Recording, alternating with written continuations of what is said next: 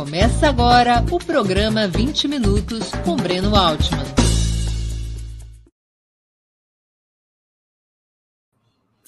Hoje, bom dia. Hoje é 5 de dezembro de 2022. Está começando mais uma edição do programa 20 Minutos. Nosso convidado é o professor e cientista político Daniel Cara, docente na Faculdade de Educação da Universidade de São Paulo também é membro do comitê diretivo da campanha nacional pelo direito à educação. Bom dia, Daniel. Uma honra a sua presença no 20 Minutos. Obrigado por aceitar nosso convite. Bom dia, bom dia, Breno. Bom dia a todas e todos. É um prazer estar aqui contigo e estava muito ansioso já para você me chamar de novo aqui. Sempre é ótimo conversar contigo. Daniel, a principal conquista educacional do primeiro ciclo de governos petistas teria sido segundo muitos analistas e protagonistas, a expansão do número de matrículas no ensino superior, de 3,5 milhões, aproximadamente, em 2002, para 8 milhões de alunos. Mas a participação do ensino superior privado, de qualidade muito inferior, além de pedagógica e ideologicamente controlado por grupos empresariais, subiu de 65% para 70% entre os governos Fernando Henrique Cardoso e o último ano do governo Dilma Rousseff. Esse mesmo modelo deveria ser retomado na nova administração, que começa, que começa dia 1 de janeiro? Olha, Breno, eu, eu tenho convicção de que não, de que a gente tem que buscar uma outra alternativa. Aliás, são dois caminhos que devem ser trilhados obrigatoriamente. A primeira a primeira trilha, né, o primeiro percurso tem que ser a expansão da Universidade Pública Federal de qualidade. Inclusive, eu acredito que o governo federal deve construir parcerias com estados e municípios é, e para, como os estados, expandir matrículas nas estaduais, nas, nas universidades estaduais, e com os municípios para negociar terrenos para que essa expansão, tanto das, das universidades federais como também das estaduais, ocorra de maneira mais tranquila, até porque a universidade exige, né? Universidades, institutos federais de educação superior, até eu acredito que mais do que universidades, o que deve ser expandido são os IFES, que é uma estrutura menor, mais objetiva, que pode também criar alianças com o setor produtivo e ter ali um, um caminho de desenvolvimento para o país. Eu acredito que esse caminho dos IFES deve ser bastante trabalhado. Agora, até mesmo para expansão, nós já temos um problema, né? que é, é a, situação urbana brasileira, que tem poucos terrenos disponíveis para expansão. Então, essa é uma questão que, inclusive, a gente analisa né? no, no âmbito do, do governo de transição, em algumas conversas que estão sendo feitas. Agora, uma outra trajetória, e dessa a gente não pode abrir mão, é enfrentar o tema que você trouxe aqui.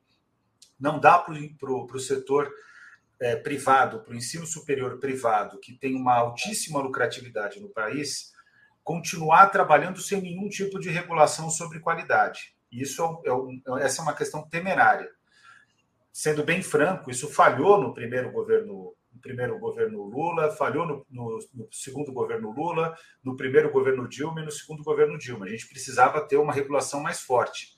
Mas ainda assim, havia um esforço de regulação. Desde que entrou o Temer, isso foi totalmente abandonado. O setor privado da educação superior fez o que quis Basicamente, só para dar uma informação aqui importante, é, até mesmo a, as bolsas do, do ProUni e as é, vagas pelo FIES, elas, é, elas têm um problema concreto que a gente não sabe qual é o valor real da mensalidade, Breno. Porque o que, que acontece? O estabelecimento privado diz que uma matrícula custa mil reais, novecentos reais, dois mil reais, em medicina quase dez mil reais, só que quando você vai observar o aluno que paga do próprio bolso, se diz que ele tem uma bolsa de 70%, 80%. O que eu desconfio é, inclusive, que o valor real daquela matrícula é o valor dessa suposta bolsa. Ou seja, o curso custaria 200, custaria 300, 400, 500 reais. Então, existe aí um fator de que é necessário ter uma regulação forte e uma regulação estruturada sobre a educação superior privada, até porque ela é altamente dependente do Estado brasileiro. E aí ela deve ter uma função social, porque ela sobrevive graças ao Estado brasileiro, que é o principal investidor em termos de contratação de matrículas via FS, na aquisição de empréstimos, né? ou então na evasão, na renúncia fiscal. Evasão não, a renúncia fiscal que é, é proposta pelo ProUni. Então, nesse sentido, eu acredito que a regulação tem que ser a linha, a, o caminho central para o setor privado. Então, são esses dois caminhos, eu acredito que os dois são bastante possíveis de serem desenvolvidos. Daniel, do ponto de vista é, orçamentário, de política pública, eu me recordo que quando foi criado o ProUni, ele era concebido como um programa transitório, uma espécie de ponte. Sim. O governo ajudaria a abrir vagas no ensino superior privado enquanto não tinha as condições de expandir as vagas no ensino público. Uh, as possibilidades de criar vagas no, no ensino privado elas eram mais rápidas e mais baratas do que no ensino público, porque operava com a capacidade ociosa da rede privada e com a estrutura que a rede privada já vinha construindo desde os anos 90, quando o ensino superior privado tem sua grande explosão nos governos eh, de Fernando Henrique Cardoso. É, e agora, o que é mais importante, na sua opinião? Continuar expandindo o número de matrículas no ensino superior, pouco importante se são públicas ou privadas, ou concentrar recursos, porque o FIES, em última instância, é um recurso público porque a, a União exerce o aval sobre o FIES. É, o, o ProUni, de uma outra maneira, também o é, porque ele é uma renúncia fiscal. O que, que deve ser prioritário, na sua opinião? Continuar expandindo o número de matrículas na rede de ensino superior, pública ou privada, não importa qual, ou concentrar todos os recursos orçamentários ou a, ou a imensa maioria dos recursos é, orçamentários na rede pública, é, melhor, derrubando a participação do ensino privado, ainda que a velocidade de criação de vagas seja menor. Olha, Breno, a gente tem uma situação muito específica no Brasil. O Brasil é um país que ele, ele tem tido uma característica de comportamento populacional, e esse tema precisa entrar na nossa conversa aqui, que é um envelhecimento muito rápido da população. E é um envelhecimento rápido da população acompanhado por um problema concreto. A nossa, o nosso povo não alcançou a universidade se comparado né, com outros países, inclusive aqui da nossa região, da América do Sul. Ou seja, nossa, nossa população envelhece e não envelheceu tendo acesso à educação superior. E isso significa que precisa ser resolvido até para construir um processo, uma, um estabelecimento de uma base de capital é, humano. Né? Eu não, não curto tanto a, a, teoria do capital humano, mas nesse caso ela tem, ela tem razão. Você tem que ter uma base de pessoas que são aptas né, a, a desenvolver a economia e a gente sair da nossa chaga, que é a chaga do, do salário do salário médio. Né? O nosso, nossa renda populacional é uma renda média em relação ao mundo. E para você, de fato, se desenvolver, você tem que superar essa barreira que é dificílima e é o principal desafio que o Brasil precisa enfrentar em termos de garantia da qualidade de vida da sua população. Então, nesse sentido, não dá para você abdicar de caminhos. Você não pode abdicar do setor privado, mas você tem que tratar o setor privado da forma como você colocou no seu questionamento. O caminho do ProUni, o caminho do FIES tem que ser um caminho é, temporário, emergencial. Ao passo que o que é estrutural de fato são as universidades públicas. Agora eu vou te contar uma história. Eu fui para um evento científico, o décimo encontro da Associação Nacional de Pesquisa em Financiamento da Educação, a FINEDUCA, na Universidade Federal de Santa Catarina, quinta e sexta-feira. Agora, semana passada. E a Universidade Federal de Santa Catarina está em petição de miséria. Eu, eu, eu, fico preocupado com as condições que os alunos têm enfrentado ali por exemplo, alunas saindo à noite naqueles prédios que parecem é, verdadeiras assombrações ali. É uma desestruturação enorme daquela universidade, que é uma das principais universidades do país. Eu tenho relatos equivalentes da Universidade Federal do Rio de Janeiro. É, outras, umas duas semanas atrás, eu fui para a Universidade Federal de Alagoas, que também está numa situação de desestruturação. Então, a destruição temerista e bolsonarista, não dá para dizer que foi só o Bolsonaro, não, viu, Breno? Precisa também colocar ali a, a responsabilidade do governo Temer.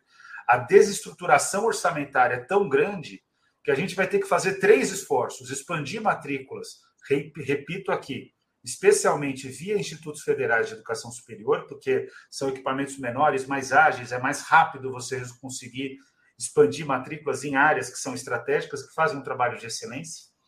Expandir matrículas também nas universidades, essa é a primeiro, primeira tarefa. Regular a educação superior privada, mas tem uma outra questão que vai exigir muito esforço orçamentário, que é restabelecer a dignidade em prédios públicos das universidades federais. Eu tenho relatos, eu desde que o Temer assumiu o, a presidência da República no golpe contra Dilma Rousseff, eu não fui mais no Ministério da Educação. Não tenho relacionamento ali é, com, com ninguém que passou tanto na gestão Temer como também na gestão Bolsonaro.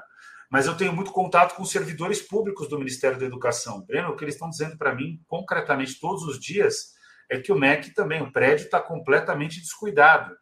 É, o mesmo relato eu tenho do INEP, quer dizer, Além de tudo, coisas muito básicas como manutenção no governo Bolsonaro e no governo Temer não foram feitas. Então, o tamanho do, da nossa tarefa é gigante. O que eu imagino é que esse governo vai ter que ser um governo que vai ter que arregaçar as mangas e fazer muito, é o que a gente está preparando na transição, mas ele também tem que ser um governo que determine um projeto. Porque esse ponto é importante, Breno. A gente está tá discutindo muito na transição o passado. É quase como se a gente conseguisse retornar para 2003 ou 2007. Isso não é possível. O Brasil está em, em 2022 e o governo vai começar em 2023. Então, para além de pensar, claro, tem que pensar no passado como experiência, como, como trajetória. As pessoas votaram no Lula, inclusive, porque ele foi um excelente presidente, mas a gente também tem que ter a capacidade de construir o futuro.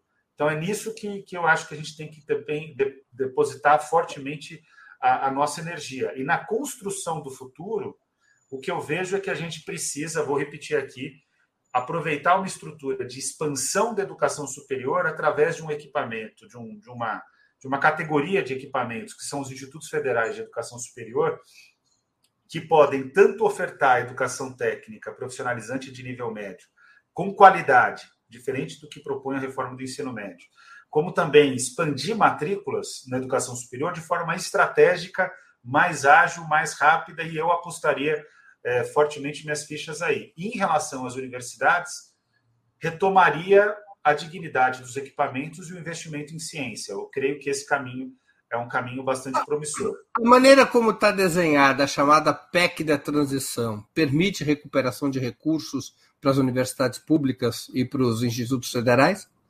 Essa é uma grande questão. Nesse momento, porque são textos que estão ainda sendo negociados, né, Breno? Então, nesse momento, não. O que está acontecendo? A educação, e eu participei, eu liderei esse processo no Congresso Nacional, a gente conseguiu fazer um furo no teto desde o início do teto. O furo é o Fundeb. A Fundeb. da União ao Fundeb. E esse foi um trabalho que eu me dediquei, foi o único ponto que a gente conseguiu negociar. É o chamado novo Fundeb. Não, não, mesmo o antigo, o Fundeb mesmo anterior desde o anterior, a gente conseguiu fazer um furo no teto. Então, o teto já nasceu com esse furo, com essa válvula de escape.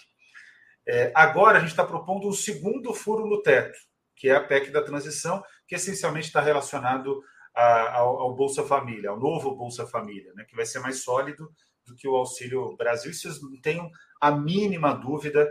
É, e vários elementos. A gente tem uma pessoa que o Brasil tem que fazer uma estátua para ela, que é a Tereza Campelo.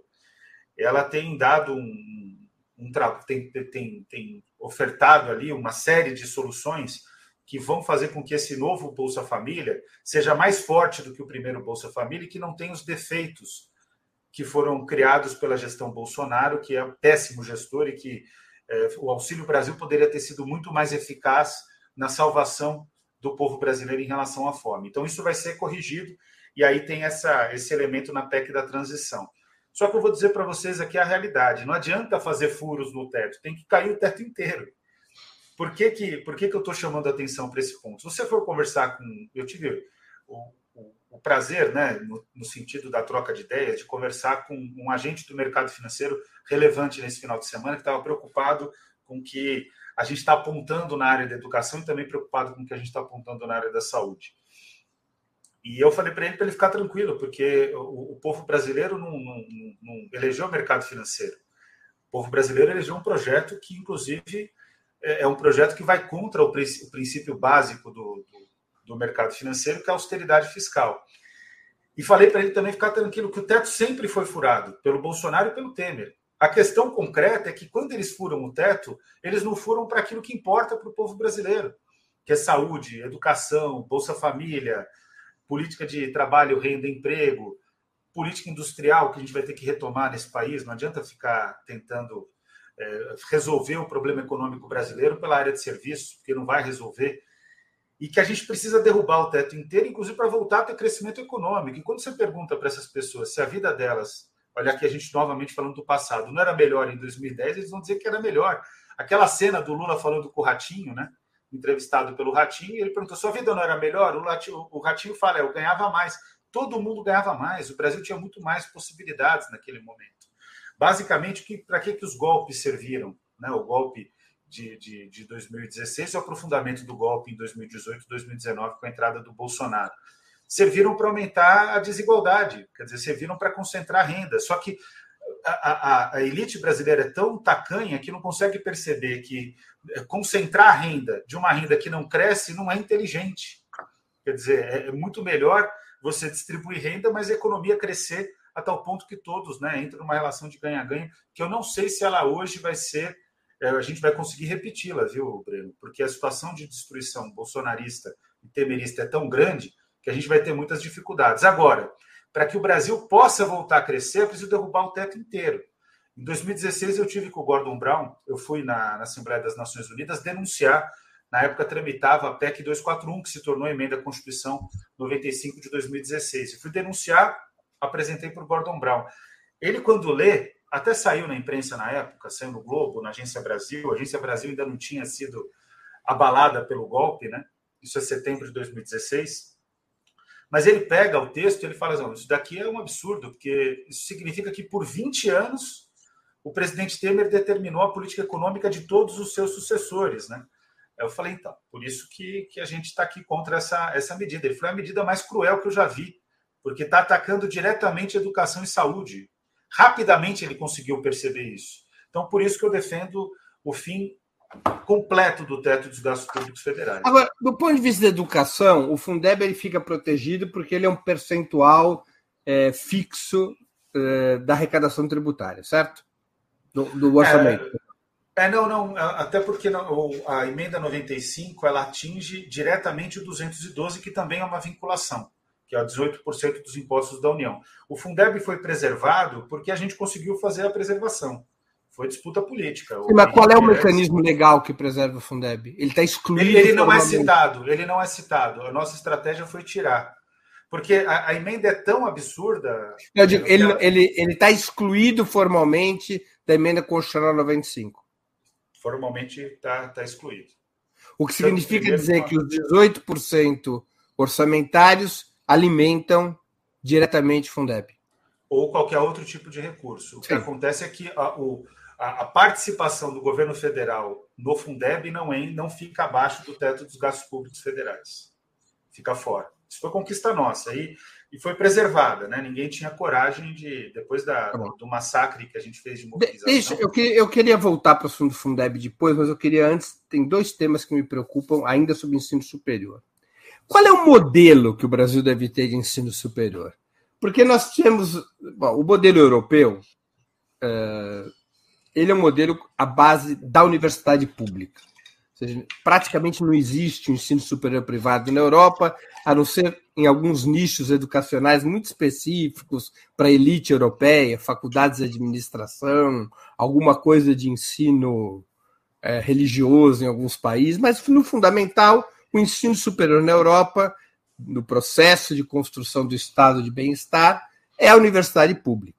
O modelo americano é um modelo é, totalmente privatista, no qual o que existe de ensino superior público é exatamente para aqueles setores sociais que não conseguem ascender às grandes universidades privadas, aquelas universidades da elite americana, Harvard, Yale e todas as demais, que não são acessíveis para as pessoas mais pobres, e você tem aí o um ensino superior, várias modalidades de ensino superior público. Qual é o modelo brasileiro entre um e outro? Porque há uma hibridez no caminho que o Brasil seguiu de 2003 a 2016. Qual é o destino desse modelo?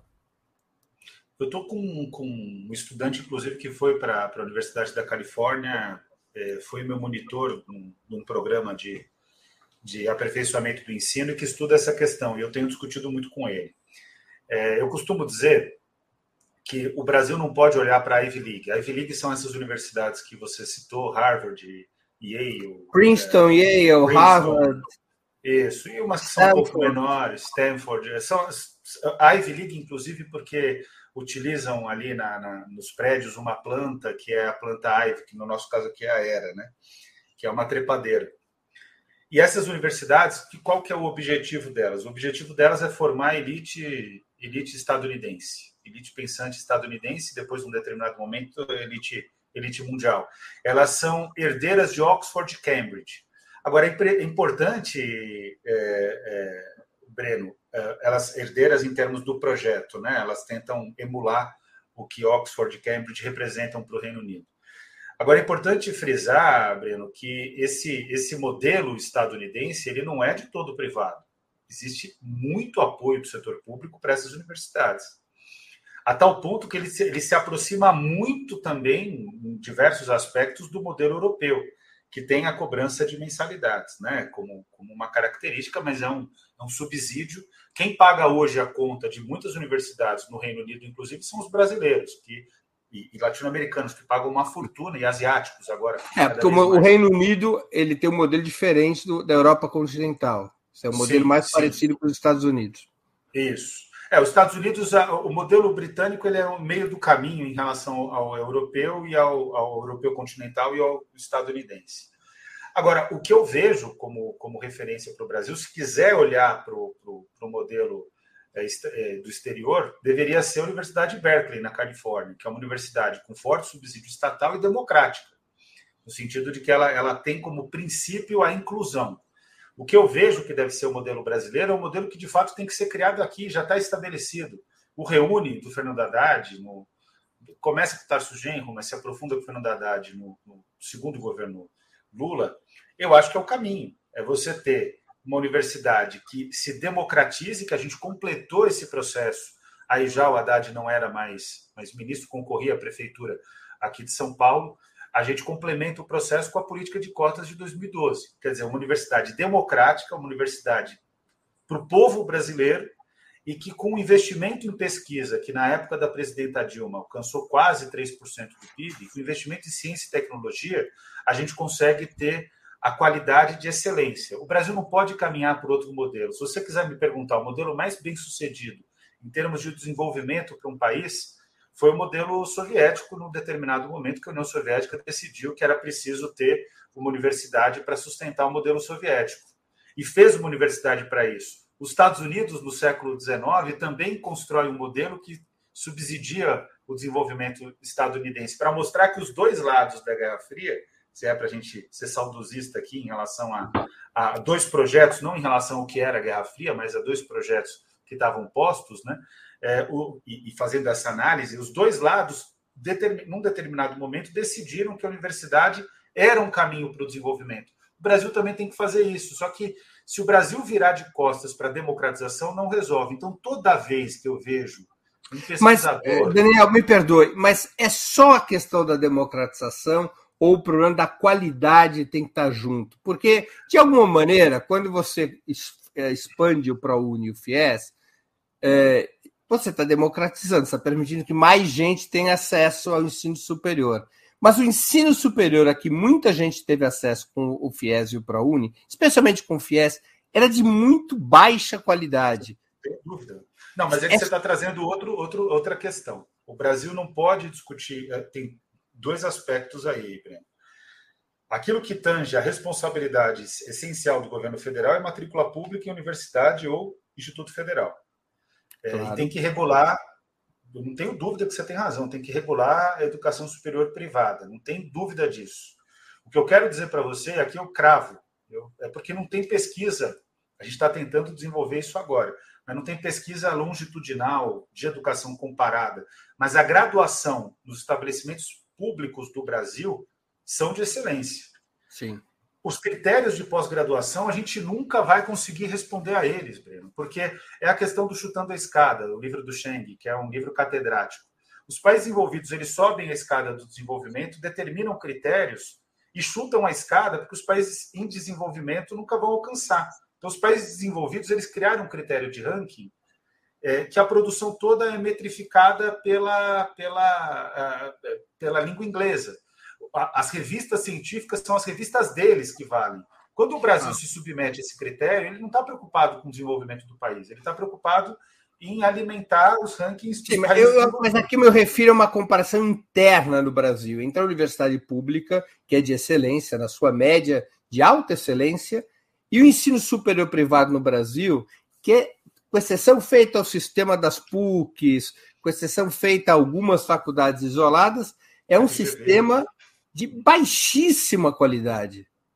Sim, e ele tem que ser regulado. Não tem e que, que viraram grupos é, empresariais poderosíssimos, entre outras razões, por conta do FIES. O ProUni tem um, é um programa bem menor, mas o FIES permitiu uma expansão desses grupos extraordinária, não? Sim, sim. E, e foi uma decisão, né? Uma decisão que, na minha opinião, podia ter sido mais criteriosa. Eu não estou fugindo aqui do, do tema, não. Eu defendo o que você defende, que é a regulação. O que não dá é para abdicar dessas matrículas mesmo. Isso seria completamente irreal. É, é, irrealista pensar que você vai conseguir substituir é, milhões de matrículas, seis, sete vezes mais do que tem no setor no setor público de uma hora para outra, né? Mas você poderia ter, por exemplo, objetivos do tipo, em um ano o ensino público superior vai subir X% sua participação. No segundo ano, tanto. No terceiro ano, tanto. De tal maneira que aos poucos o ensino superior público é, cresça em relação ao ensino superior privado? Isso está posto no Plano Nacional de Educação, que eu participei fortemente, só que o plano não está sendo cumprido. Ele começou a ser, ele, o, na época o Paim, como ministro, ele planeja o Ministério da Educação, incluindo o PNE, a, em 2014, depois da eleição, aí tem uma, uma mudança. Vem o Cid Gomes, ele fica poucos, poucos dias no Ministério da Educação. O Cid Gomes foi foi retirado por conta de uma fala que ele teve gravada no Pará, né, na Universidade Federal do Pará, em que ele chama os parlamentares de, de bandidos, enfim. É, ele sai do, do, Ministério da Educação e depois nós temos vários ministros e aí já está em, em, em, curso o golpe, né? Então, o, o pai tinha essa visão, né? E aí a gente tinha, de fato, que expandir a educação superior pública, federal. Eu repito aqui, não adianta só expandir estabelecimentos públicos federais, mesmo os IFES. Tem que fazer aliança com os governos estaduais para que essa expansão seja uma expansão coordenada. Porque tem muitos processos de sobreposição, Breno. Então, a gente tem que ter um, uma leitura de geoprocessamento, inclusive, e estratégica do Estado Nacional e do território brasileiro para poder expandir a universidade conforme a necessidade, né? pensando em, em, aspectos estratégicos. Agora, do setor privado, a gente não tem outro caminho a não ser regulação. Não dá para abdicar dessas matrículas. E eu não estou falando isso no curto prazo, não. Estou falando no curto, no médio. No longo prazo, a gente já consegue ter uma luz no fim do túnel em relação a isso. Agora, para mim, o modelo que tem que ser feito é um modelo de democratização. A graduação no Brasil, repito aqui, ela é muito boa, na, na educação superior pública, ela é muito boa. A gente perde fôlego na pós-graduação, mas, na minha opinião, não é que a gente perde fôlego porque a nossa pós-graduação é ruim, é que os critérios são importados. E o Brasil tem que ter a capacidade de desenvolver os seus próprios critérios. Foi o que fez a Finlândia, foi o que fez a Coreia do Sul, e a boa notícia é, foi o que fez o, os Estados Unidos lá no passado, né, no século XIX, foi o que fez a União Soviética no, no século XX. A boa notícia é que quando você tem um projeto, até os critérios internacionais que são utilizados pelas universidades, é, que beneficia as universidades de elite no mundo, né? Até esses critérios conseguem ser respondidos. Porque eu vou te dizer uma coisa, Breno. Em, em termos de medicina, em termos de nanotecnologia, em relação à física, é, é, a gente tem centros de excelência que, com um pouco de investimento, rapidamente ocupa um lugar de destaque. A USP se dedicou dois anos com uma gestão de reitoria frágil, tá? que, não, que não era forte, mas se dedicou dois anos a, a restabelecer prioridades científicas. Em dois anos, a USP ela responde bem a, a, a esses rankings. Daniel, é, para que o Brasil atinja o nível da OCDE, quantas matrículas no ensino superior deveria ter?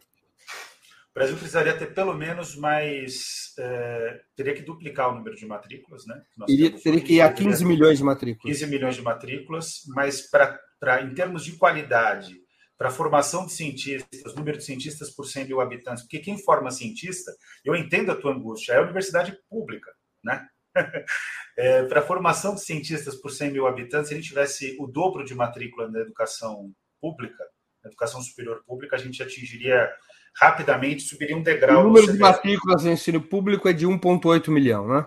Isso. Se a gente dobrasse aí para 3,6, 4 milhões, a gente daria um salto assustador.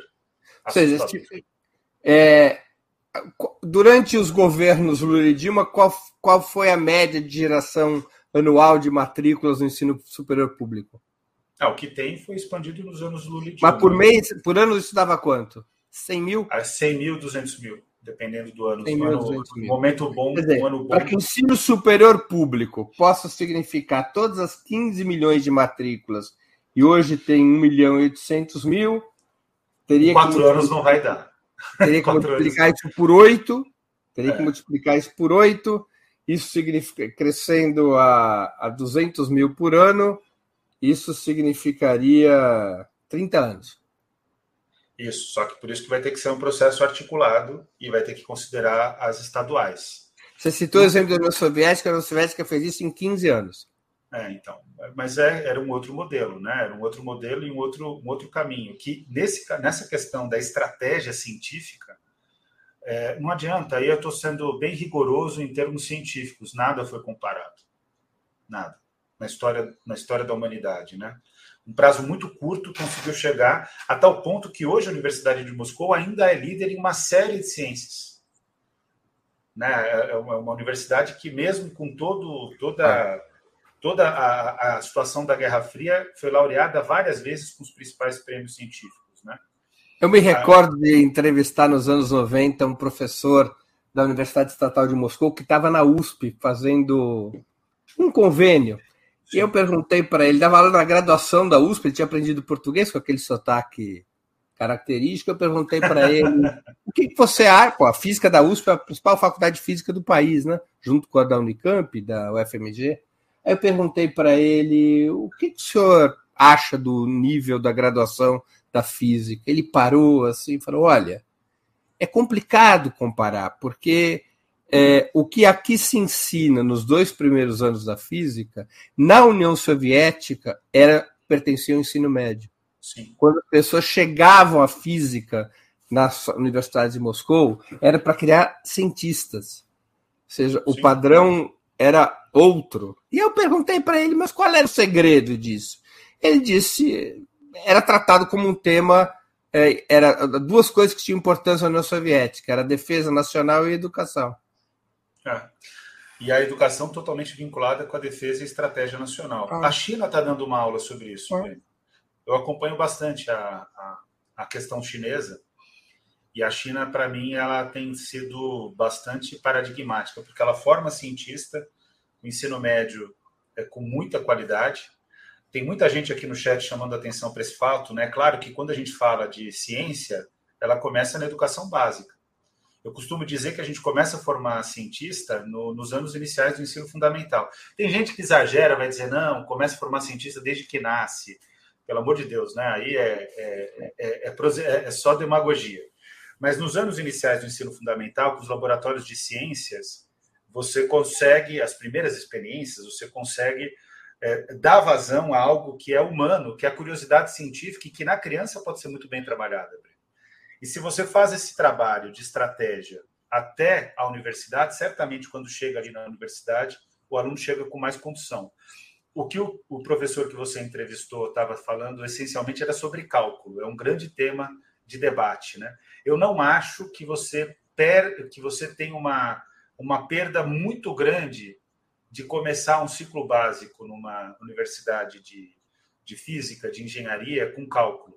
Não, não vejo um prejuízo muito grande disso não ser colocado no ensino médio. O que eu estou querendo dizer, Breno, é que daria para recuperar mesmo com o modelo brasileiro, você consegue recuperar bem essa distância. A questão concreta é o quanto que o projeto de educação está vinculado a um projeto de país.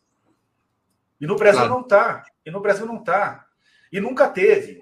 Eu, eu já vi você defender, outros, outros colegas também teus, a ideia de um sistema nacional de educação. Sim. O Tem que, que é propostas. isso? Tem muitas propostas e elas são muito diferentes. A proposta do Então, eu queria que campo... você situasse esse debate, porque quando se é. fala em sistema nacional de educação, a gente pensa no SUS. O SUS é um guarda-chuva, ele não é propriamente. Ele é um sistema e não um serviço. Ou seja, debaixo do SUS, debaixo do guarda-chuva do SUS, tem muitas modalidades nos estados e municípios. O que, que seria o Sistema Nacional de Educação? Então, é, olha, o Sistema Nacional de Educação tem várias propostas aí em, em competindo, né? É, na nossa visão, o Sistema Nacional de Educação ele deveria ser a estrutura para poder gerenciar a política de educação, para gestar a política de educação, fazendo com que União, Estados e municípios caminhassem no mesmo rumo. Hoje a União rema para um lado, os estados para outro, os municípios para outro. O barco não sai do lugar. Então a gente precisa ter uma estrutura que faça com que a política educacional avance. E a agenda do Sistema Nacional de Educação, isso é conquista nossa também na emenda à Constituição 59 de 2009. A agenda tem que ser a do Plano Nacional de Educação. Essa é a, a proposta. E esse sistema ele tem que ter, além de uma estrutura de gestão, ou seja, de tomada de decisão, ele tem que ter alguns critérios que são critérios federativos essenciais. Por exemplo, um critério é o custo aluno-qualidade.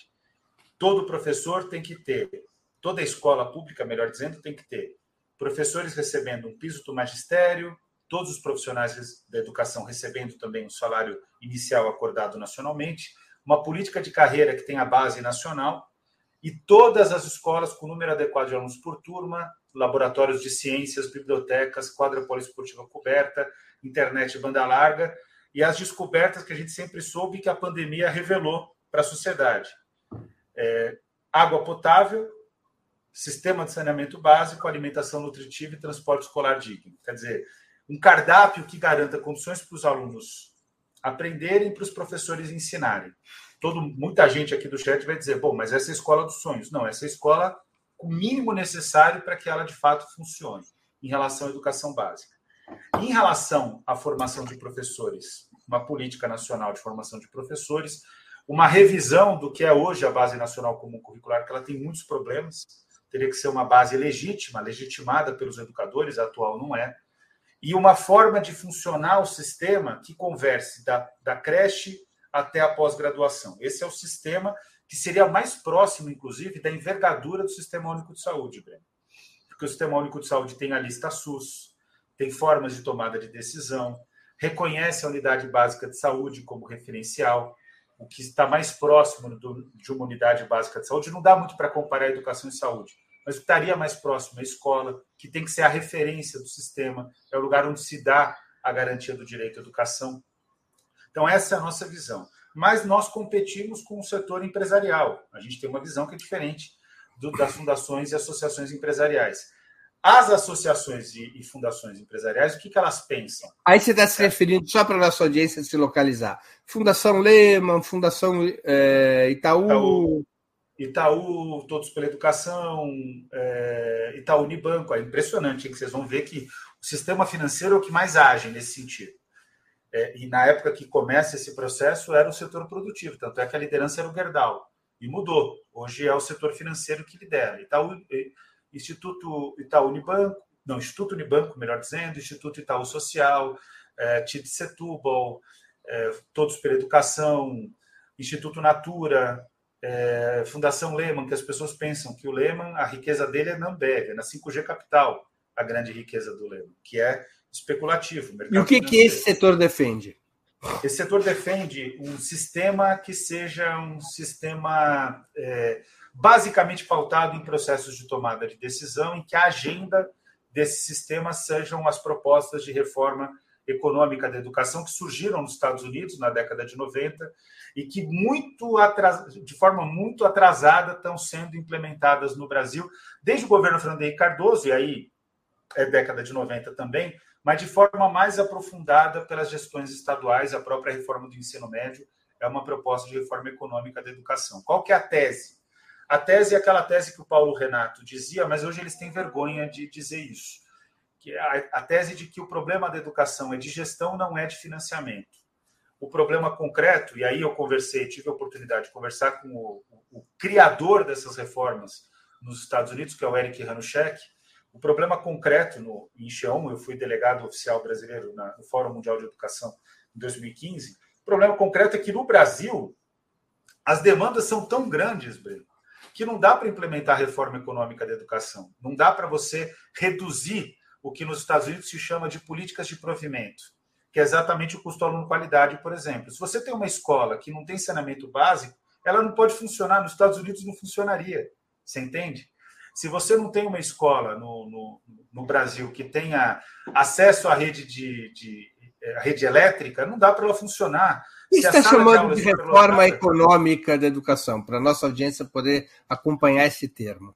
A reforma econômica da educação é, ela surge nos Estados Unidos na, na implementação das políticas neoliberais do Ronald Reagan. Ela surge como um texto que é contratado pelo, pelo governo estadunidense, por órgãos do governo estadunidense, que chama Uma Nação em Risco. E ele vai propor que uh, o, o, investimento em educação não deveria ser em salário de professores, infraestrutura de escolas, que são políticas de provimento, mas deveria ser um investimento orientado à melhoria dos resultados das avaliações de larga escala, as provas, e, e que, portanto, o, o que deveria ser feito era um trabalho é, de, de redução da liberdade dos professores na hora de ensinar, fazendo com que os professores se pautassem nos testes. É, o que deveria ser realizado é uma estratégia para que as escolas discutissem menos currículos abrangentes e mais currículos orientados aos testes. Então, é, na, na, nos Estados Unidos, língua inglesa, matemática, em primeiro lugar, depois entra ciências da natureza, mas já entra bem mais recentemente, porque são considerados temas essenciais, estruturas disciplinares essenciais para o conhecimento, e que tudo deveria estar pautado no ingresso na universidade. O problema concreto, então, basicamente, o que era nos Estados Unidos essa proposta? Era destruir o grande sistema de ensino dos Estados Unidos construído por John Dewey, que é o grande reformador educacional dos Estados Unidos na história. O Dewey acreditava, e é o principal pensador que influenciou Anísio Teixeira aqui no Brasil, ele acreditava numa educação integral, na formação integral de mulheres e homens. Isso significava um currículo muito rico, com uma interlocução entre artes, cultura e as disciplinas tradicionais da educação, que não deveriam ser lecionadas de forma tradicional. Deveria ser uma, uma estrutura pautada em projetos, na resolução de problemas, num, num aspecto mais complexo. É interessante que tem uma taxonomia, inclusive, que a gente chama de taxonomia de Bloom, né, que dentro dos Estados Unidos é desenvolvida, mas que o objetivo essencial da educação era fazer com que o aluno criasse, não que ele decorasse, não que ele é, reproduzisse, mas que ele tivesse a capacidade de criação. E curiosamente, as reformas econômicas elas matam essencialmente a capacidade de criação, a tal ponto que no caso sul-coreano, quando eu fui para lá, que essas reformas elas conquistam o mundo, porque elas convergem com o neoliberalismo. Quando eu fui para a Coreia do Sul, os estudantes sul-coreanos organizaram uma manifestação, Breno, foi a coisa mais curiosa que eu vi na minha vida, no Fórum Mundial de Educação da Coreia do Sul, em que eles apresentavam gráficos, apresentavam imagens, faziam apresentação de filmes, essa era a manifestação deles, em que eles diziam: Eu sou ótimo em responder uma prova, mas eu não sei pensar, eu não tenho capacidade criativa. E a Coreia do Sul está revendo o seu próprio sistema de ensino. Então, ela, ela embarcou num determinado momento nas reformas estadunidenses, né? E aí eles estão voltando na Coreia do Sul para uma política educacional pautada no que eles faziam na década de 70, que explica a explosão de crescimento econômico sul-coreana. E a China, que é muito mais estratégica que a própria Finlândia, do, a Finlândia no mundo ocidental e a China no mundo oriental, elas já pensam outras estratégias. Tanto é que elas perdem a China está lá no auge do PISA, mas a Finlândia perde posição no PISA, que é o sistema de avaliação de estudantes da OCDE, que é pautado nas reformas econômicas da educação dos Estados Unidos, mas a China está procurando trabalhar a criação como base do sistema de ensino chinês.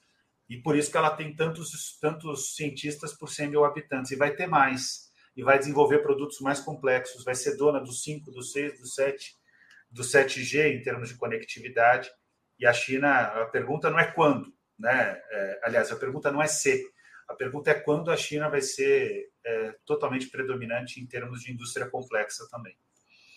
Daniel, deixa eu te passar algumas perguntas dos nossos é, espectadores. O Denilson Feitosa Sancho, que contribuiu com o Superchat, eu agradeço, Denilson. Nós iremos ter um ensino médio integral federalizado, modelo IFES, Institutos Federais. A gestão do MEC terá, será a continuação Temer, com a privatização, filantropismo das instituições e fundações? Ah, essa é uma disputa, Denilson. Aliás, eu agradeço sua pergunta. O Denilson sempre está presente em várias atividades que eu participo e sempre é muito qualificado as perguntas, ah, a intervenção do Denilson. Então, queria já agradecer. A gente a gente está tá num processo de disputa. O governo se disputa, transição se disputa. Então, é, é, o que eu acredito é, é, nessa primeira nesse primeiro nessa primeira pergunta aí, né? O ensino médio integral e federalizado, é, modelos dos IFES, né, o que eu acho que é o caminho. Eu fui aluno de escola técnica, né, na escola técnica estadual, DETEC São Paulo, da ETESP, antiga ETESP, né, e, e eu acredito que esse caminho determinado pelo Temer não pode ser o caminho que deve ser implementado pelo presidente Lula, pelo contrário. Aliás, se o presidente Lula estudar em, em profundidade a, o que está posto nos debates, né, ele vai certamente, ele já na, na própria campanha ele deixou claro, o caminho da primeira pergunta. Né? Uma outra questão de uma outra espectadora nossa, da Maria uh, Jaileide, que também contribuiu com o Superchat. PNE ainda terá resgate, reencaminhamento 2025? Maria, eu dei minha vida para aprovar esse plano, né? que é 2014-2024. E o que foi acordado no governo de transição é que o Plano Nacional de Educação é referência para o nosso trabalho. É, por sorte, é, tem uma adesão a essa ideia. Agora, a gente vai ter que refazer o plano para 2025, 2035. E nessa, nessa é, reedição do plano, porque muitas metas não foram cumpridas, vão ser é, reencaminhadas, reagendadas. Né? A gente vai ter que pensar mais em estratégias de como cumpri-las, né? porque vai ser preciso ter um pouco mais de sagacidade. Agora eu vou trazer um, um é, um tema bem delicado aqui, viu, gente? Que é importante frisar. É, o caminho do direito à educação é um caminho que exige uma revisão do projeto econômico. Por isso é central, é central que a decisão econômica e o Ministério da Fazenda seja ocupado por uma pessoa que está com Lula desde o primeiro turno. Não pode ser quem chegou no segundo turno. Tem que ser o grupo que conquistou 58 milhões de votos né? ou seja, aquele que praticamente venceu a eleição no primeiro turno. Uma terceira pergunta de um espectador nosso, José Wilson, também contribuiu com o Superchat. Daniel, por que a pesquisa universitária tem pouca qualidade e baixa aplicabilidade na sociedade? Você defende empresas dentro das UF, das UFs, modelo coreano? Vamos lá, essa é uma ótima pergunta, né? É, primeiro, eu acho que a pesquisa brasileira ela tem muita qualidade, ela tem pouco investimento. Ela realiza milagres e tira leite de pedra todos os dias. O que ela precisa é fazer uh, algo que seja diferente de tirar leite de pedra. Ela tem que ter espaço para se desenvolver. Eu vou dar um exemplo aqui. Nós temos um tesouro no, no, no, estado de São Paulo, é, que é de pesquisa aplicada, que são as empresas, né? Que são o IPT, por exemplo são empresas públicas e que fazem vários, vários produtos importantíssimos, né? É, o carro Flex, por exemplo, Breno, poucas pessoas sabem, mas foi desenvolvido no Brasil e a gente sequer registrou a patente, que era uma patente que poderia estar alimentando o financiamento da pesquisa na USP, né? Então, é, a gente tem uma, uma, uma pesquisa de alta qualidade com pouco investimento e com muita aplicabilidade. Isso precisa avançar. E eu defendo pesquisa aplicada. Isso significa a gente saber lidar, inclusive, com o setor privado. Agora, o que não pode, que eu acho que é o ponto, José Wilson, que na Coreia do Sul eles não permitiram, e que muita gente fala sobre o modelo sul-coreano desconsiderando esse fato, é que não é o Estado investido em pesquisa para a empresa pegar todo o benefício disso é uma, uma sociedade que é estabelecida entre, entre Estado, universidade, é um triângulo: Estado, universidade empresa. e que a empresa vai ter vantagens né, por conta do, do, da capacidade produtiva, da atividade finalística dela, mas ela vai ter que reconhecer a contribuição que foi dada pelo Estado e pela universidade. Então não pode ser um, um modelo em que a empresa ganha tudo e a universidade só arca com o custo. A patente acaba ficando até na empresa. O modelo sul-coreano é muito mais complexo do que isso. Agora, tem gente no Brasil que defende que até a patente fique com empresa, sendo que a pesquisa básica muitas vezes são teses de doutorado, dissertações de mestrado ou pesquisas feitas em laboratórios universitários brasileiros. E isso não dá para aceitar. Entendi. Bom, nós estamos caminhando já para a etapa final aqui da nossa entrevista. Mas antes de continuarmos, eu queria pedir a vocês que contribuam financeiramente com a Opera Mundi. Há seis formas de fazê-lo. A primeira é assinatura solidária em nosso site, operamundi.com.br barra apoio. A segunda é se tornando membro pagante em nosso canal no YouTube, basta clicar em Seja Membro e escolher um valor no nosso cardápio de opções. A terceira é contribuindo agora mesmo com os Super Chats a quarta nos enviando um super sticker, a quinta é através da ferramenta Valeu, Valeu Demais, quando assistir aos nossos programas gravados, e a sexta é através do Pix. Nossa chave no Pix é apoia.operamundi.com.br. Vou repetir nossa chave no Pix, apoia.operamundi.com.br. Além dessas seis formas de contribuição, lembre-se sempre de dar like, de clicar no sininho e de compartilhar nossos programas com seus amigos e nos seus grupos. Quem ainda não estiver inscrito em nosso canal, essa é a hora de fazê-lo. A mais eficaz de todas as armas contra as fake news é o jornalismo de qualidade. Apenas o jornalismo de qualidade coloca a verdade acima de tudo. E esse jornalismo que a Opera Mundi busca oferecer todos os dias depende da sua contribuição, do seu apoio, do seu engajamento do seu bolso. Não importa o valor com o qual você possa e deseje contribuir, ele é muito bem-vindo e desejar eu agradeço. Daniel, qual a prioridade desse terceiro governo Lula? O ensino superior ou a educação pré-universitária? Eu acho que nesse caso não tem como deixar de ter como referência a ideia que ela é constitucional e que está posta na nossa, na nossa construção programática. A gente tem que pensar a educação de forma sistêmica, Breno. Tem que ser da creche à pós-graduação e vou dizer por quê.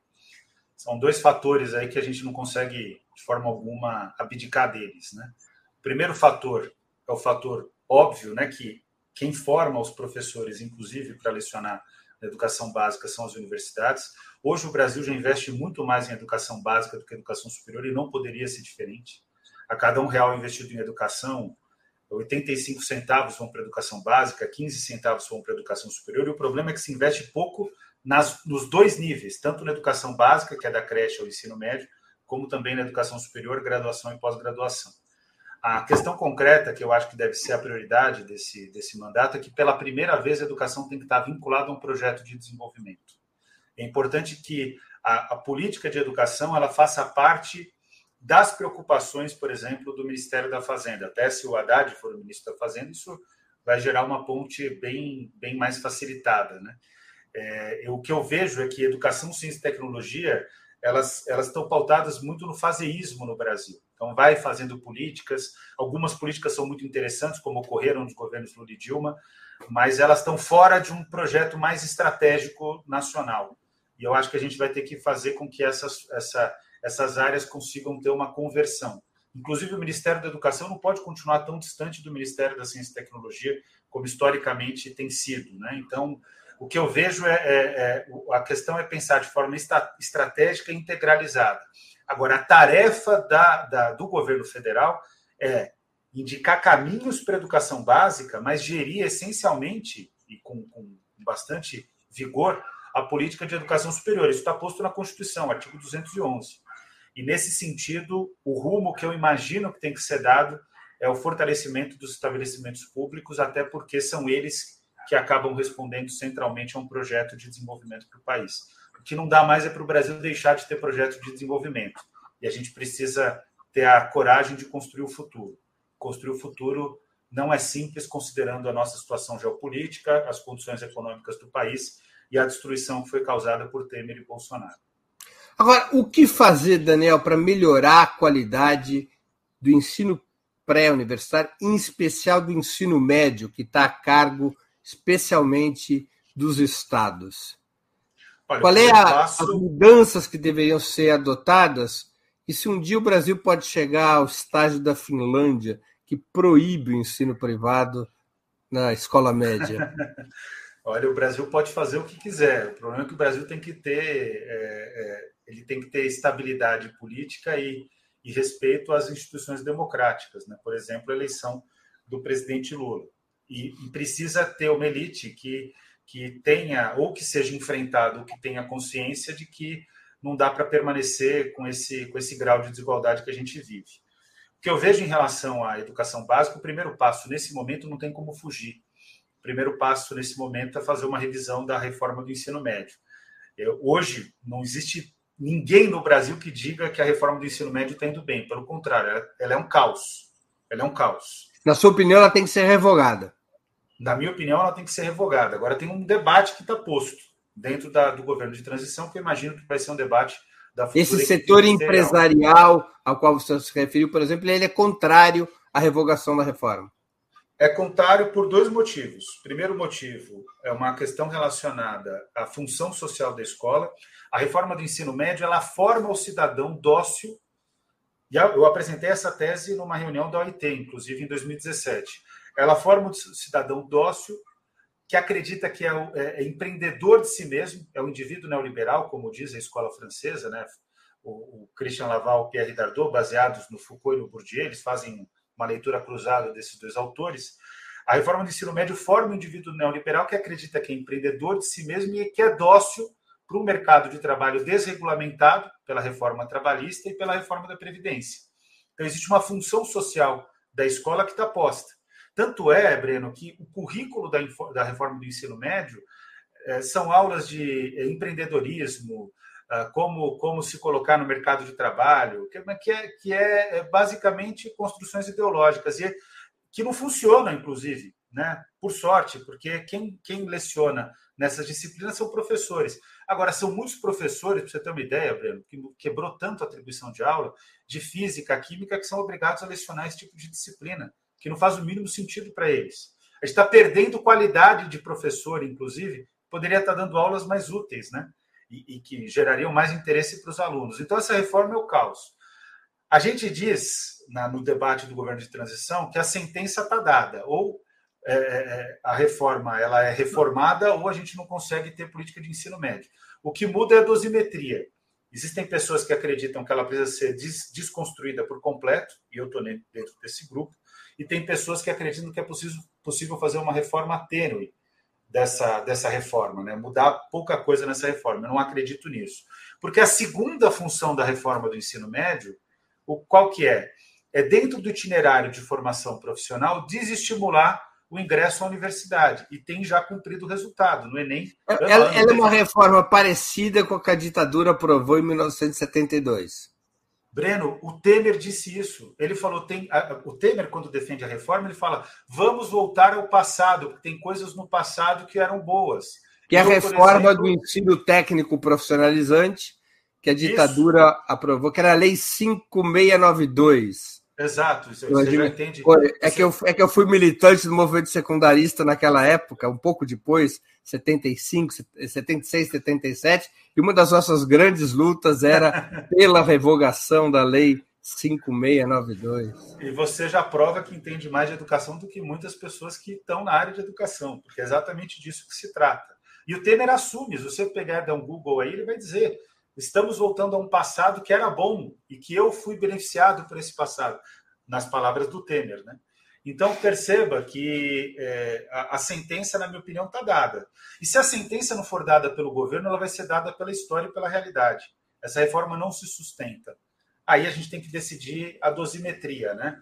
É, e, e, eu acho que, que é, a, a, dosimetria ela vai ser bem rigorosa, porque os próprios fatos estão demonstrando a insuficiência da reforma. Agora, a reforma tem uma função, Breno. Você, quando você fala do caso da ditadura, você está retomando exatamente essa função dessa reforma, que é desestimular a disputa por vagas na universidade. E o Enem está tendo uma queda abissal do número de inscritos, né, o Exame Nacional do Ensino Médio. a gente teve 8 milhões de inscritos, agora está em torno de 3,4 milhões. Vários fatores. Tem pandemia, tem fator Bolsonaro, tem fator econômico, mas também tem a reforma do ensino médio que vende essa ideia do itinerário que não é verdadeira, gente. Escola técnica de qualidade foi a que eu fiz. E eu fiz escola técnica porque era a alternativa para um estudante da periferia de ter um ensino médio de qualidade, concretamente.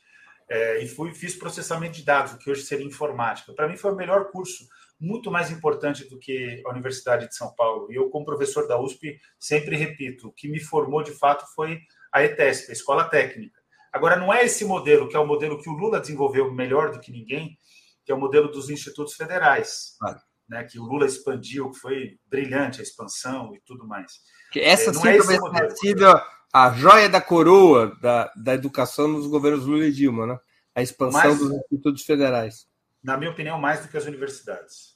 Claro. Porque. E eu vejo que quem entra na universidade. Aí tem gente com um pensamento tão tacanho do lado de lá que fala assim: ah, mas você. Fala do meu caso, inclusive, você fez escola técnica e foi fazer ciências sociais na USP. Eu exerci. Primeiro que eu exerci profissionalmente profissional, processamento de dados, né? Segundo, que é meu direito fazer universidade se eu quiser ir para a área de humanas e para a área de humanas. A questão concreta é que as escolas técnicas, quando você olha os alunos cotistas nas universidades, muitos deles vêm das escolas técnicas. Quero dar um relato aqui. Eu fui conselheiro da Universidade Federal de São Paulo por muitos anos. E as alunas cotistas, que inclusive fizeram escola técnica e entraram na Universidade Federal de São Paulo e que são do, do curso de medicina, elas estão mudando a cara do curso de medicina. É isso que eu quero, Breno. Eu quero que, de fato, o povo brasileiro se encontre na universidade, porque aí é uma revolução silenciosa. Esse país vai mudar. Vai mudar com, com, com a mudança do perfil do estudante universitário, especialmente nesses cursos tradicionais. Então, para mim, esse é o, é, o, é, o, é o modelo, e esse é o modelo que a gente tem que perseguir. E eu sou obsessivo com esse modelo, viu, Breno? Estou dizendo bem claramente. Eu acho que escola técnica de qualidade faz toda a diferença e eu espero que a gente retome a expansão dos institutos federais e que reoriente a reforma do ensino médio. Qual é o papel do Fundeb para nossa audiência compreender por que, que ele é importante nesta lógica de nessa sua lógica de construir o Sistema Nacional de Educação?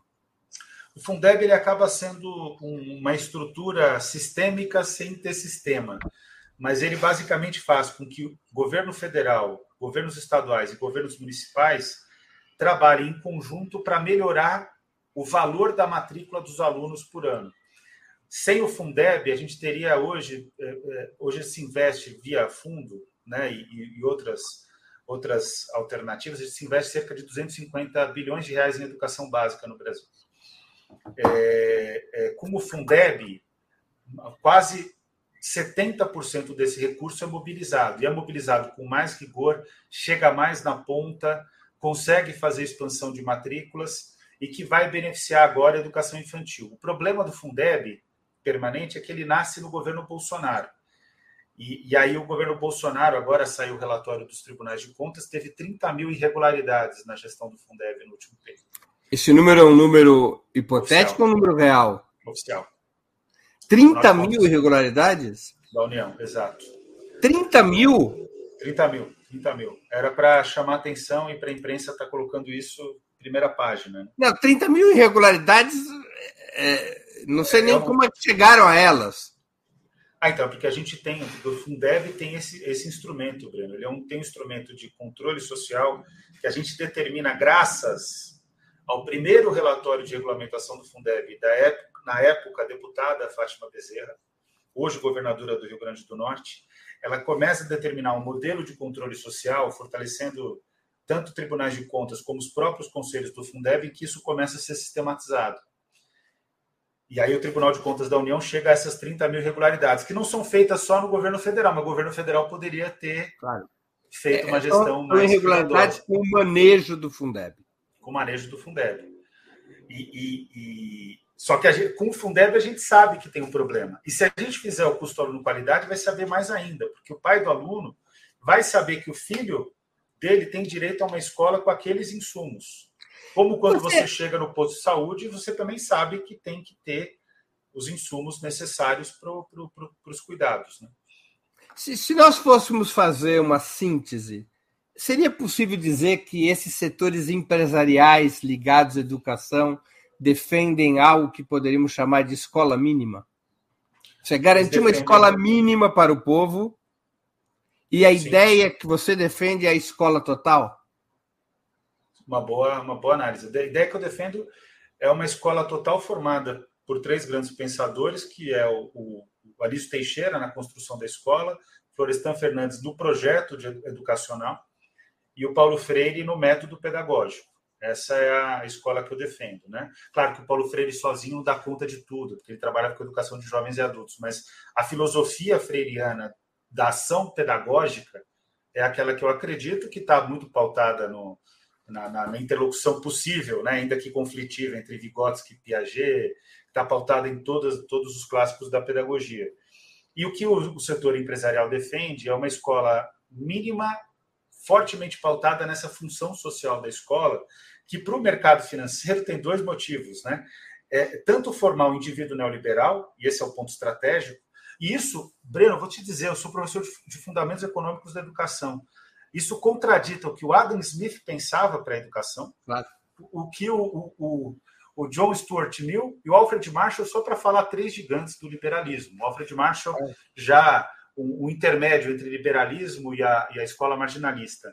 Mas, concretamente, o que eles defendem é uma escola mínima, uma escola pautada numa função social da escola, para o indivíduo neoliberal, que é contra o indivíduo liberal, porque o liberalismo pensava no indivíduo pleno, inclusive. Claro. Né? O neoliberalismo não.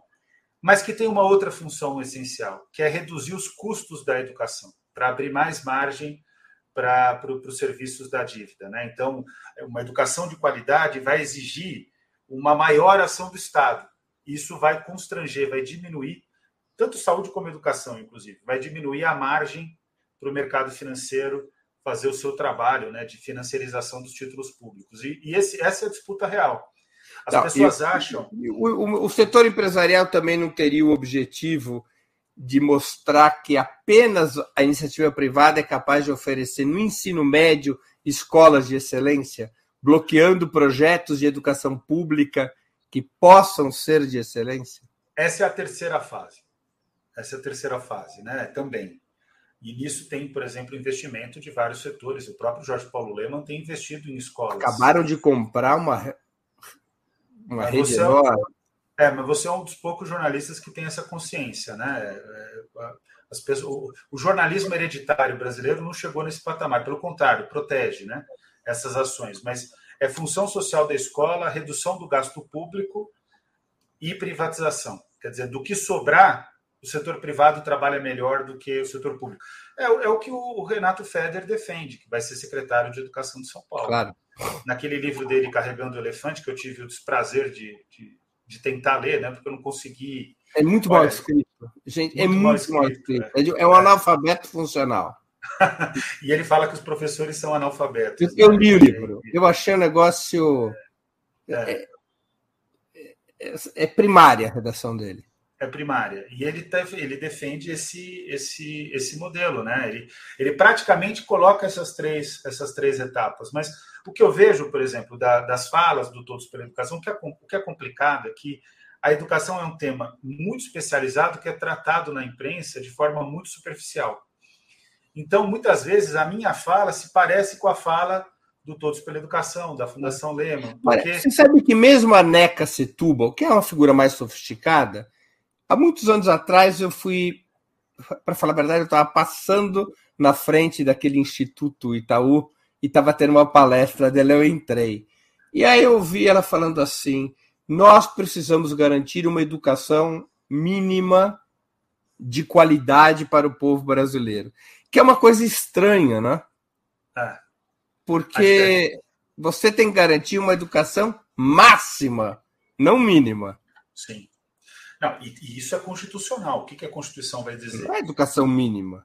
A Constituição vai dizer que o, o, o, objetivo da educação, a missão da educação é o pleno desenvolvimento da pessoa, seu preparo para o exercício da cidadania, ah. qualificação para o trabalho. Você não tem pleno desenvolvimento com uma educação mínima. Concorda? Ah. Agora, é interessantíssimo, porque eu nunca vi, pelo menos nas vezes que eu estou junto, ela sempre fala de educação máxima, né? Então é interessantíssimo porque acaba que nesses momentos mais acho que mais privados ou com grupos. Ela pode ter alterado suas posições, porque isso tem bastante tempo. É. Tem mais isso era ainda, ainda era, um, era o início da atividade, da, digamos assim, era o final porque, dos anos 90. É, porque a, a NECA, dentro desse grupo, ela não é muito do grupo, ela é um agente um pouco estranho, porque ela, ela, ela não fala nesses termos tão explícitos. Agora, é o que eu estou dizendo para vocês, se vocês olharem as falas, como. Não, eu acho que mesmo nessa oportunidade que eu estou citando, ela eu, eu não percebi dela uma má intenção. Sim. É uma lógica de pensar de que a educação tinha que ser tratada como uma base e não Sim. como uma coisa integral. Então, e, e, e, repito, é o oposto do que pensa o Adam Smith. O Adam Smith vai dizer ah. no livro 4, 5, se não me, é, livro 4 da Riqueza das Nações, e continua um pouquinho no 5, ele vai dizer o seguinte, que a educação é parte essencial para a riqueza das nações, que a educação tem que formar para a ação do trabalho, só que a ação do trabalho, segundo a própria tese dele, ela é tão, é, é, ela é tão avassaladora sobre a alma, ela gera tantas marcas na alma, que a educação ela tem que ser tão boa para que ela seja a fruição da vida. Ou seja, para que ela, inclusive, consiga superar, e aí são termos meus, a mediocridade do trabalho. Porque o trabalho pensado pelo Adam Smith, o altamente especializado, ele tem um aspecto forte de mediocrização. E que a educação deveria ser a abertura dos horizontes. Quer dizer, o próprio liberalismo, até o Alfred Marshall, o liberalismo clássico vai pensar na educação máxima, que está vinculado ao próprio preceito iluminista. O, claro. o, Adam Smith, as pessoas sempre se esquecem, mas ele é um, ainda que seja um filho de iluminismo. ele é um filho do, do iluminismo. Né? Evidente. E, e, e, o Marx não, e o Marx, o próprio Marx reconhece isso nas cartas para o Engels. Ele não vive, ele não, não teria construído o pensamento dele se não fosse uh, a revolução liberal, né? Então, é, o que eu vejo é que o debate público brasileiro e esse o debate público mundial em educação ele está empobrecido, mas o brasileiro é especialmente empobrecido. A gente vai ter que elevar o nível desse debate. Deixa eu fazer uma. Nós estamos chegando no final. Eu queria te fazer uma pergunta é, que ela deriva de uma entrevista que eu fiz há muitos anos atrás com Darcy Ribeiro. Ele propunha, num certo momento, um programa emergencial para a educação brasileira, que no fundo pera a experiência do CIEPS, do uhum. Brizola, no Rio de Janeiro. Teve até um, um, uma, uma confusão nessa época, porque era o governo Collor, e eles propunham a federalização do CIEPS e a construção de escolas federais de qualidade através do governo nacional. É, e o nome que isso tinha já não era CIEPS, era CIACs. Sim. Não era isso? Isso, o Collor, até, o Collor até tenta implementar, né? Tenta implementar. Não é, de alguma maneira, os institutos federais isso. cumprem isso. Mas não era a hora de um programa federal para o ensino médio de alta potência, como o que o Darcy Ribeiro chegou a propor naquele momento? Não, é, é, é a hora e, e é para ontem, né? É, o, o, que ocorre, e, de certa maneira, sim, você tem total razão, os institutos federais cumpriram isso, até porque cumpriram as duas demandas mais emergentes, né? São três demandas emergentes que o Brasil tem: é, educação infantil, que aí, no caso, Breno, as nossas escolas públicas, nossos estabelecimentos públicos de educação infantil, eles são os melhores e, muito provavelmente, alguns dos melhores do mundo. A, a, rede própria daqui da cidade de São Paulo, que foi construída pela Erundina, na gestão dela, e praticamente teve momentos muito pequenos de expansão, governo Marta, governo Haddad e tal, mas exatamente essa, essa foto. Erundina morre de orgulho dessa foto. Ela ama essa foto. Mas a proposta da Erundina de educação infantil construiu os melhores estabelecimentos do mundo. Só que tem que ter expansão. Então tem essa questão de expansão, e tem no ensino médio expansão e projeto, e na educação superior expansão e projeto. Pensando nessa ponte, os institutos federais cumprem exatamente essa função, porque é educação básica, ensino médio e educação superior, cursos de educação superior com excelência, né, com altíssima qualidade. Eu acho que é para ontem essa questão, Breno, mas aí a gente vai ter que ganhar, não vai poder ganhar só em quatro anos, a gente vai ter que ganhar oito anos de governo e tem que ser um governo com uma diretriz progressista. eu vou repetir aqui, tem que ser mais a visão dos 58 milhões de votos do primeiro turno e menos a visão dos 3 milhões que vieram depois. O problema é que me parece que é, ainda não se tem consciência de que as coisas têm que ser equilibradas, né? Tem que ser um governo que o que predomine é de fato aquilo que a maior parte do povo brasileiro quer, que é o Lula, né? Não é não é não é a, a frente ampla que eu, eu, defendo, acho importantíssimo, mas que não pode ser a frente ampla como projeto. O, o projeto da frente ampla é a preservação da democracia. Agora, o projeto de governo tem que ser dos 58 milhões de, de, eleitores que optaram pelo Lula desde o primeiro turno. Essa é a nossa briga. Eu tô, olha, é, é, você, você, me conhece, eu sempre falo de maneira muito franca, né? Essa é a disputa que está posta não só no GT de educação, mas em todo o governo de transição. E vai ser o que vai avançar para a gestão ministerial, né? Muito bem. Daniel, a gente está chegando ao final aqui da nossa conversa. Eu queria te fazer duas perguntas que eu sempre faço aos nossos convidados e convidadas antes das despedidas. A primeira é qual livro você gostaria de sugerir, a segunda, qual filme e ou série gostaria de indicar a quem nos acompanha. Vamos lá, eu vou comecei já pensando aqui e o, o, livro que eu estou relendo, eu estou relendo Chutando a Escada do Cheng, mas para pensar o projeto de desenvolvimento. Mas o livro de literatura que eu estou relendo e que eu adoro reler é Don Quixote. E, e, olha que nesse momento da transição tem um vínculo muito forte com, com o livro, é, porque muitas vezes a gente tem que, tem que enfrentar moinhos, tem que enfrentar situações que, que Don Quixote para mim é uma. E a, uma e, a, e a, página de rosto do livro, não sei se nessa edição está na tela, ela tem um ensinamento essencial. Operibus credit et non verbis. Acredite nos fatos e não nas palavras. É um ditado fundamental para os dias de hoje. E é um livro que eu amo ler, e Cervantes é, é genial. A série que eu vou sugerir, ela é bem. Eu gosto dela, porque eu vejo, revejo, não paro de dar risada, é The Office, a versão estadunidense, é, que tem vários, vários serviços de streaming aí disponíveis, né? Acho que quase todos, né? Acho que só a uhum. Netflix não tem hoje. Que eu acho genial essa série e, e ela, ela, ela me lembra muito o que, o que ocorre tanto no debate é, é, de gestão é, política, mas principalmente nas fundações e associações empresariais. Eu acho que é uma, uma série que me faz rir bastante, porque eu, eu vejo várias conexões do que eu ouço, né? Porque eu estou na universidade, mas pesquiso essas entidades, além de ter a disputa né, na, na, agenda da educação. Mas eu também vou indicar um filme, e aí é uma, uma remissão muito especial, embora a minha avó Emília seja portuguesa, hoje ela completaria 100 anos, mas ela tem uma característica muito forte dos filmes do Almodóvar, né? Uma mulher ibérica. E o Almodóvar ele ele constrói figuras femininas espetaculares. Eu fazia, eu tinha um trabalho na graduação que eu sempre ia aperfeiçoando a cada disciplina, que era a, as mulheres no, no, cinema do Almodóvar e tudo sobre minha mãe e, e vários outros outros filmes do Almodóvar me lembram muito minha avó Emília e minha avó Maria também, que já teria mais de 100 anos, também completaria aniversário nesses dias agora aqui de, de, de dezembro. E são duas figuras essenciais e, e, que eu tenho total paixão, veneração e, e, que me remontam muito aos filmes do Almodóvar. Então, em homenagem à minha avó Emília, que embora portuguesa, é uma mulher ibérica, o Tudo Sobre Minha Mãe, do, do Almodóvar. Daniel, eu queria agradecer muito pelo seu tempo e por essa conversa tão essencial. Muito obrigado por novamente aceitar o nosso convite. Cara, sempre que você me chamar, eu vou aceitar. Eu acho que você é um dos melhores, se não o melhor entrevistador do Brasil. Adoro seus programas. Recomendo para os meus alunos, então saiba que você é, é, é citado na, na, graduação e na pós-graduação nas suas entrevistas. Pobres algumas alunos. entrevistas geniais.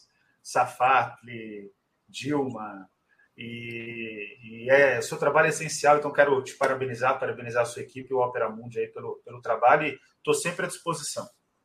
Muito obrigado, Daniel, e boa sorte para você e para todos nós. é isso aí. Valeu, obrigadão. E bom jogo, hein? Bom jogo. Bom jogo, bom jogo. Qual é o teu palpite? Ah, eu acho que uma hora o Neymar vai explodir nessa Copa, né? Não sei se vai ser nesse jogo. Então eu vou de 2 a 0 É o mesmo. O Neymar minha... tem todos os defeitos mas ele joga muita bola, não tem jeito. É, é isso. Eu, eu, eu aposto o mesmo resultado, 2 a 0 É isso aí. Tomara que sejam gols, gols do Richarlison. Muito nosso, bem. Nosso novo herói. tchau, tchau. Um beijão para todos. Tchau, tchau.